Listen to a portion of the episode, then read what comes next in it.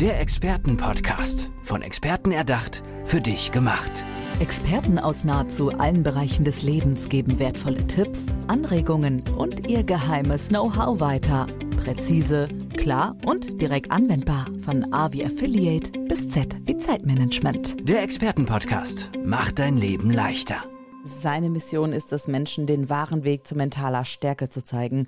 Und dass der Mann stark ist, hat er in Warstein unter anderem bewiesen. Er hat den Titel Iron Viking 2021 und Ultra Viking 22, ist Apotheker, Gesundheitsexperte, Extremsportler, Autor und Keynote-Speaker. Kurzum, er ist Experte für Gesundheitsfragen und Motivation. Herzlich willkommen, Tino Seidemann. Schön, dass du da bist. Vielen Dank für die Anmoderation, Andrea. Ich freue mich auch immer wieder hier zu sein.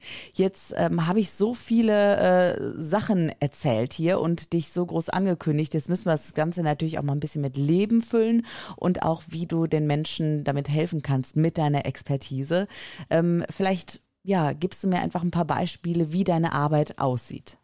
Ja, meine Arbeit sieht so aus, dass ich hauptberuflich Apotheker bin und das mache ich auch sehr, sehr gerne. Aber ich habe festgestellt, dass es bestimmte Dinge in der Apotheke gibt, die es mir einfach nicht erlauben, den Menschen das mitzugeben, was ich ihnen wirklich mitgeben möchte. Und ohne dass meine Kollegen was dafür können, gleicht Apotheke, je nachdem wie gut sie besucht ist, auch einer richtigen Massenabfertigung. Das bedeutet, wir haben einfach viel zu wenig Zeit, den Menschen das mitzugeben, was wir wirklich brauchen. Wir können nicht richtig auf ihre Bedürfnisse eingehen, wir stellen nicht genug Fragen. Manche wollen es zugegebenermaßen auch nicht. Aber da habe ich dann gesehen, die Beratung, die in der Apotheke exzellent ist, die reicht nicht aus. Sondern bei manchen Patienten müssen wir sie einfach stärker an die Hand nehmen und ihnen bei der Umsetzung helfen. Denn wenn wir ganz ehrlich sind, die allermeisten Menschen wissen, wie sie sich gesund ernähren müssen. Nur, es scheitert an der Umsetzung. Entweder zeitlich, oder weil die Rahmenbedingungen nicht passen oder weil es das Budget nicht hergibt oder weil sie von der Familie zu stark eingespannt sind und, und, und. Und dabei möchte ich die Leute begleiten. Mhm. Und ähm, wenn ich jetzt sage, hey, äh, Tino ist absolut mein Mann, weil ich muss auch sagen, ne, also ich wünsche mir auch eine Apothekerin und einen Apotheker, der mal kurz sich Zeit nimmt, fragt, wie geht es, warum dieses Medikament oder gehen Sie mal besser zur Ärztin oder oder oder. Und du bist zum Glück äh, derjenige, der dann auch sagt, ähm, ja, ich möchte auch nicht, dass die Menschen irgendwelche Präparate bekommen.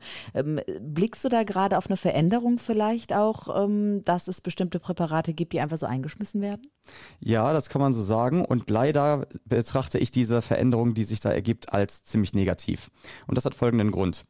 Ich bilde mich gerade zum Fachapotheker für Ernährungsberatung weiter und gerade in diesem Rechtsmodul gab es eine ganze Sektion, die sich dem Internetversandhandel äh, widmete. Und da wurde dann auch wirklich geschildert, wie schwierig es die Aufsichtsbehörden haben, gerade im Internet dem ganzen Riegel vorzuschieben. Und das bedeutet konkret, man kann sich heute im Internet alles holen und mit alles ist ähm, direkt gemeint, dass man da auch dubiose Präparate von zwielichtigen Händlern hat, wo zum einen gar nicht genau bekannt ist, was ist alles drin. Zweitens, selbst wenn es da deklariert ist, braucht man einen Sachverstand, um das korrekt einzuschätzen. Und drittens ist es ganz schwierig, selbst wenn das bekannt ist, dass da zum Beispiel illegale Amphetamine drin sind oder Anabolika oder ich sag oder mal oder. Badesalz, ne? Ja, genau. Das also ist wohl eins der bekanntesten Beispiele, ja. ja. Es ist auch unglaublich schwierig, das dann hinterher aus dem Verkehr zu ziehen. Und vor allen Dingen, man wird da regelrecht erschlagen mit so einer Fülle von Angeboten, dass die Aufsichtsbehörden gar nicht hinterherkommen. Und deswegen sage ich immer, die Frage stellt sich gar nicht, soll ich in die Apotheke gehen, ja oder nein, sondern die Frage stellt sich für mich eher, in welche Apotheke soll ich gehen? Und ähm, wenn ich jetzt höre, du bist, habe ich ja eben schon gesagt, du bist der Mann, ich möchte mit dir zusammenarbeiten, wer kann sich an dich wenden? Sind das Unternehmen, sind das Privatleute, Vereine, Menschen im Gesundheitswesen? Ja, hauptsächlich ähm, jüngere Erwachsene im Alter von 18 bis 30 Jahren, die gesundheitsbewusst sind. Und liebe Herrschaften, tut mir leid, aber das sind meistens die Frauen. Ich habe auch in Ernährungsberatung immer wieder festgestellt, dass Männer im Allgemeinen eher zu viel essen und Frauen dagegen so mehr Nahrungsergänzungsmittel konsumieren. Und das ist exakt auch die Zielgruppe der Lebensmittelindustrie. Denn wenn wir ehrlich sind, Nahrungsergänzungsmittel werden für gesundheitsbewusste Menschen gemacht. Auf der anderen Seite, wenn mir meine Gesundheit völlig egal ist, dann brauche ich jemandem nicht irgendein Mittel vorzustellen, mit dem er seine Gesundheit dann boostern kann. Das ist ihm ohnehin völlig egal. Und deshalb arbeite ich auch lieber mit Menschen quasi, wo ich dann äh, mich auch wieder identifizieren kann, einfach weil ich dann genau weiß, was diese Menschen durchmachen. Mhm. Wie geht ihr ganz konkret äh, vor, wenn ihr zusammenarbeitet? Ja, die Zusammenarbeit sieht so aus, dass wir erstmal ein unverbindliches Erstgespräch haben, denn genau das ist es ja, was in der Apotheke fehlt. Man muss sich Zeit für die Menschen nehmen und ganz gezielt Fragen stellen. Also immer mindestens fünf, wie es in einer guten Leitlinie vorgeschrieben wird. Und dann kann man dann hinterher auf Basis der Antworten rauskriegen, was für Herausforderungen hat der Mensch, wo können wir ansetzen und welche Probleme, die dem Patienten häufig auch gar nicht bewusst sind, werden aufgedeckt und wo kann man gezielt daran arbeiten. Denn die schlimmsten Probleme sind ja nicht die, von denen ich weiß, die meisten Patienten ne, unternehmen äh, dann ohnehin schon etwas dagegen, sondern häufig kommt erst wirklich in dieser Zusammenarbeit heraus, oh, da habe ich jetzt zum Beispiel eine Gewohnheit, die mir schadet.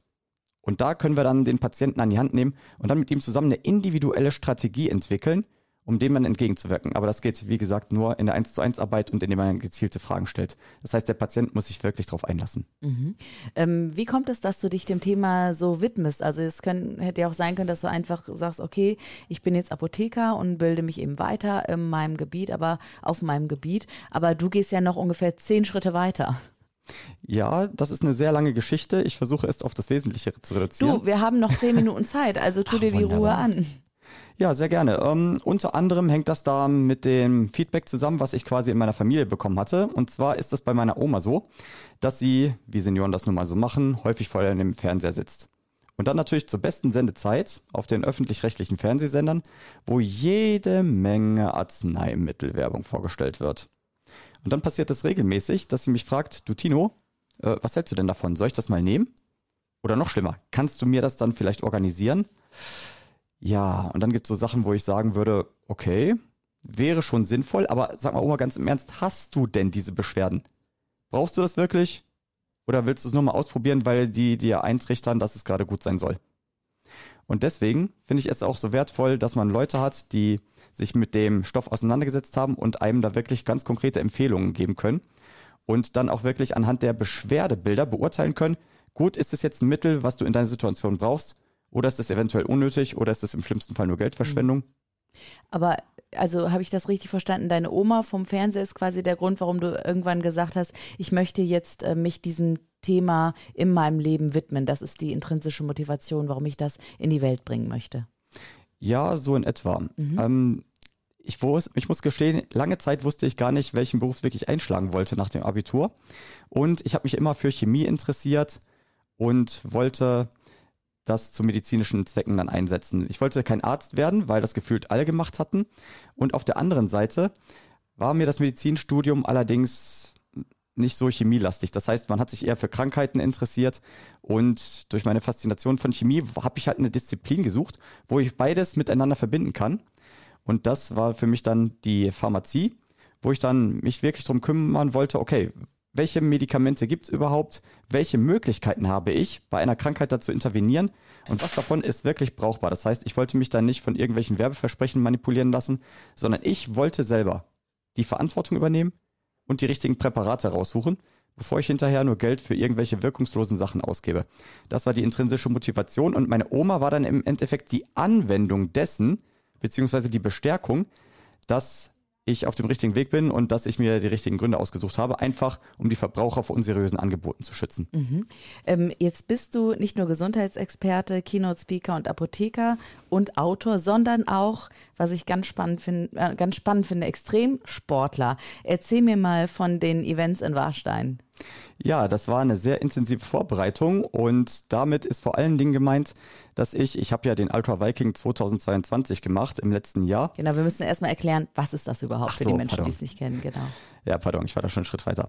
Also wenn man sich auf der Seite der ähm, vom Strong Viking einmal umherschaut, dann findet man dort, dass es der härteste Hindernislauf der Welt ist. Das schreiben die wirklich so und das ist auch keine Übertreibung.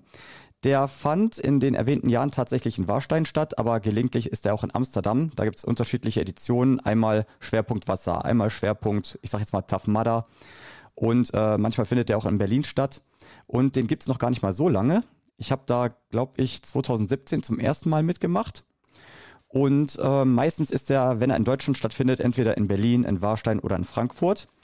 Und da gibt es auch verschiedene Editionen. Im Wesentlichen geht es darum, man ist im Wald unterwegs, läuft eine bestimmte Strecke, hat dabei ähm, Hindernisse auf seinem Weg. Die äh, Strecke kann man sich selber aussuchen. Da gibt es unterschiedliche Distanzen von vier für die Kinder bis hin eben zum Ultra Viking mit 60 Kilometern. Je länger die Strecke, umso größere Hindernisse. Und wenn man ganz ambitioniert ist, das heißt Level Iron Viking, Level, Level Ultra Viking, dann macht man das Ganze noch auf Zeit. Dabei überwindet man dann auch passenderweise mehrere ähm, Höhenmeter. Und in Warstein fand ich das so faszinierend, weil die Strecke unter anderem durch den Steinbruch führt.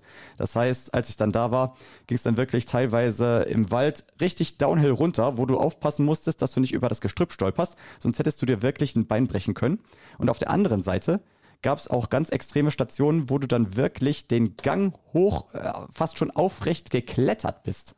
Wahnsinn, also, okay. Ja. Also das ist ein äh, ganz spannendes Hobby, ähm, das sicherlich auch viel Disziplin, Training und auch Freude an der ganzen Sache mitbringt. Machst du das, weil das einfach gesund ist für deinen Körper und Geist oder machst du das, weil, ja, weil du einfach Spaß an der Freude hast? Ja, das ist eine ganz exzellente Frage, Andrea. Und die Wahrheit ist, dass ähm, der Ultra Viking insbesondere auch offiziell auf der Website als Extremsport gelistet ist. Und Extremsport ist ehrlich gesagt überhaupt nicht gesund. Das heißt, ich mache das jetzt auch nicht regelmäßig, sondern ich wollte vor allen Dingen einmal gucken, okay, was ist das für eine Grenzerfahrung? Kriege ich das hin? Ich wollte meine Grenzen ausloten. Ich wollte wissen, schaffe ich das? Und eine andere Motivation war auch noch, dass wenn ich es schaffe, und das war die treibende Kraft dahinter, ich dann auf der Bühne auch erzählen kann, wie ich es geschafft ah, habe. Okay. Und das ist die Grundlage, um sich zu motivieren. Und ich wusste, wenn ich den Ultra Viking hinkriege, dann weiß ich auch, wie es geht. Und wenn ich weiß, wie es geht, dann kann ich es anderen Menschen vermitteln. Und ich kann eigentlich nichts mehr erschüttern dann. Ähm, wie hast du dafür trainiert? Also war das jeden Tag mehrmals oder gibt, muss man da einfach fit sein für? Also ja, man braucht auf jeden Fall ein gewisses Ausgangslevel an Fitness. Das ähm, steht fest. Weil früher war es einfach für mich ein Albtraum, überhaupt einen Marathon zu laufen und ich bin da peu à peu rangekommen. Das bedeutet, wenn ich jetzt mir von heute auf morgen vornehme, ich laufe morgen einen Marathon, das wird nicht funktionieren. Da gibt es so viele Faktoren, die damit einspielen. Also einmal die gesunde Ernährung, da muss sich der Körper erstmal drauf einstellen. Und was ich wirklich jetzt an dieser Stelle vorwegnehmen möchte, ist Marathonvorbereitung. Wenn man das noch nie gemacht hat, das tut weh. Das ist keine Übertreibung, weil erstmal muss sich der Körper anpassen. Konkret bedeutet das, die Knochen müssen belastbarer werden, die Bänder, die müssen erstmal ich weiß nicht, wie ich es anders ausdrücken soll, strapazierfähiger werden. Das bedeutet, wenn man jetzt zum ersten Mal eine ungewohnt lange Strecke läuft, dann haben die Bänder und die Knorpel, also die ganzen Gelenke, noch keine Gelegenheit gehabt, ähm, sich daran anzupassen. Und als ich das erste Mal wirklich versucht hatte, eine echte Marathondistanz zu laufen, da war ich ungelogen eine Woche lang wirklich ähm, unterwegs, als ob ich gerade Krücken hätte. Also ich konnte die Beine kaum noch durchdrücken. Ich hatte wirklich die Beine steif wie sonst was. Ich hatte auch Rückenschmerzen teilweise. Und ich habe dann allerdings festgestellt, je öfter ich im Training war und je öfter ich dann so ein paar gewisse ich will jetzt nicht sagen Substanzen, aber ich habe mich dann natürlich mit dem Körper auseinandergesetzt, um zu merken, was er braucht. Und als ich dann äh, ein bisschen Carnitin genommen hatte, ein bisschen Magnesium, die richtigen äh, Getränke, da ist dann diese Regenerationszeit immer kürzer geworden. Aber wenn ich dann rückblickend dann nochmal drauf schaue, diese Supplements, die sind halt immer nur so das äh, letzte i-Tüpfelchen. Aber die Basis ist dann immer die, das richtige Training und die richtige Vorbereitung. Und das kriegst du mit keinen extern zugeführten Substanzen hin. Mhm. Hast du denn einen Tipp für Sportlerinnen und Sportler, die solche extremen ähm, Hindernisse, sage ich jetzt mal, überwinden mögen und ähm, sich ja zutrauen, das zu machen? Hast du da Tipps, wie die am besten ihre Ernährung umstellen können oder angehen können oder welche Präparate es eben gibt, die gesund sind? Ja, ähm, in einiger Hinsicht, weil letzten Endes die Sachen, die du angesprochen hast, die sind wichtig, aber das sind nicht die wichtigsten Sachen, sondern die wesentlichen Punkte, die ich da jedem mitgeben würde, wären wirklich kontinuierlich, kontinuierliches Training, das progressiv verläuft. Progressiv bedeutet wirklich, ich sollte mich auf gar keinen Fall überschätzen, sondern immer erstmal so ein paar leichte Distanzen gucken und schauen, was kriege ich noch hin. Man sollte schon an seine Grenzen gehen, aber nicht darüber hinaus. Und das ist die Kunst. Und um das dann erstmal herinzukriegen, dass man sich dann selber richtig einschätzt, ist es am wichtigsten, einfach mal loszugehen, gucken, okay, am besten mit so einem Schrittzähler, wann komme ich jetzt so aus der Puste, wann bin ich komplett fertig und dann lässt man es erstmal gut sein. Und dann ist es allerdings wichtig, sich davon nicht entmutigen zu lassen, sondern dann immer weiterzumachen und dann beim nächsten Mal nur ein ganz kleines bisschen mehr zu geben. Sehr gut. Wer, wer, nee, ich wollte dich Achso, nicht ich wollte nur, ich wollte nur auf deine Punkte eingehen. Ja. Ähm, nicht, dass es dann hinterher heißt, ich würde das ignorieren. ja, ähm, Den die, Vorwurf würde ich dir niemals machen. Nein, nein, kein Problem, aber genau. Und dann, ähm, wenn es konkret um die Ernährung geht, da würde ich auf jeden Fall sehr viel Gemüse empfehlen. Und zwar aus folgendem Grund. Ähm, Obst, aber vor allen Dingen Gemüse enthalten sehr viele Mikronährstoffe, die auch häufig in Nahrungsergänzungsmitteln befohlen werden, beziehungsweise wo Nahrungsergänzungsmittel halt daraus bestehen. Und gerade die wertvollsten Dinge sind äh, Spinat, Brokkoli, Kohlrabi auch noch. Ähm, und was relativ wenige Leute wissen, ist, dass in Gemüse, und zwar egal ob du jetzt Paprika, Kohlrabi, Brokkoli isst, grundsätzlich viel mehr Vitamin C drinsteckt als in Zitrusfrüchten. Ah, guter, guter Hack nochmal zum Ende hier. Und ähm, wenn die Menschen dich jetzt hören, dich spannend finden und dich buchen möchten für, so, für ein Keynote, wie können die Leute dich erreichen?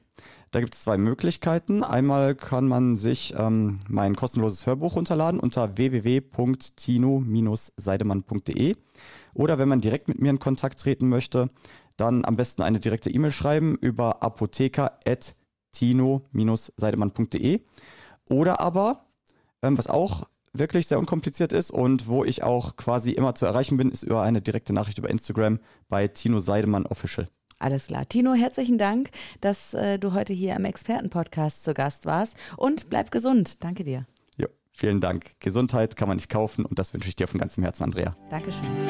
Der Expertenpodcast. Von Experten erdacht, für dich gemacht. Wertvolle Tipps, Anregungen und ihr geheimes Know-how. Präzise, klar und direkt anwendbar. Der Expertenpodcast macht dein Leben leichter.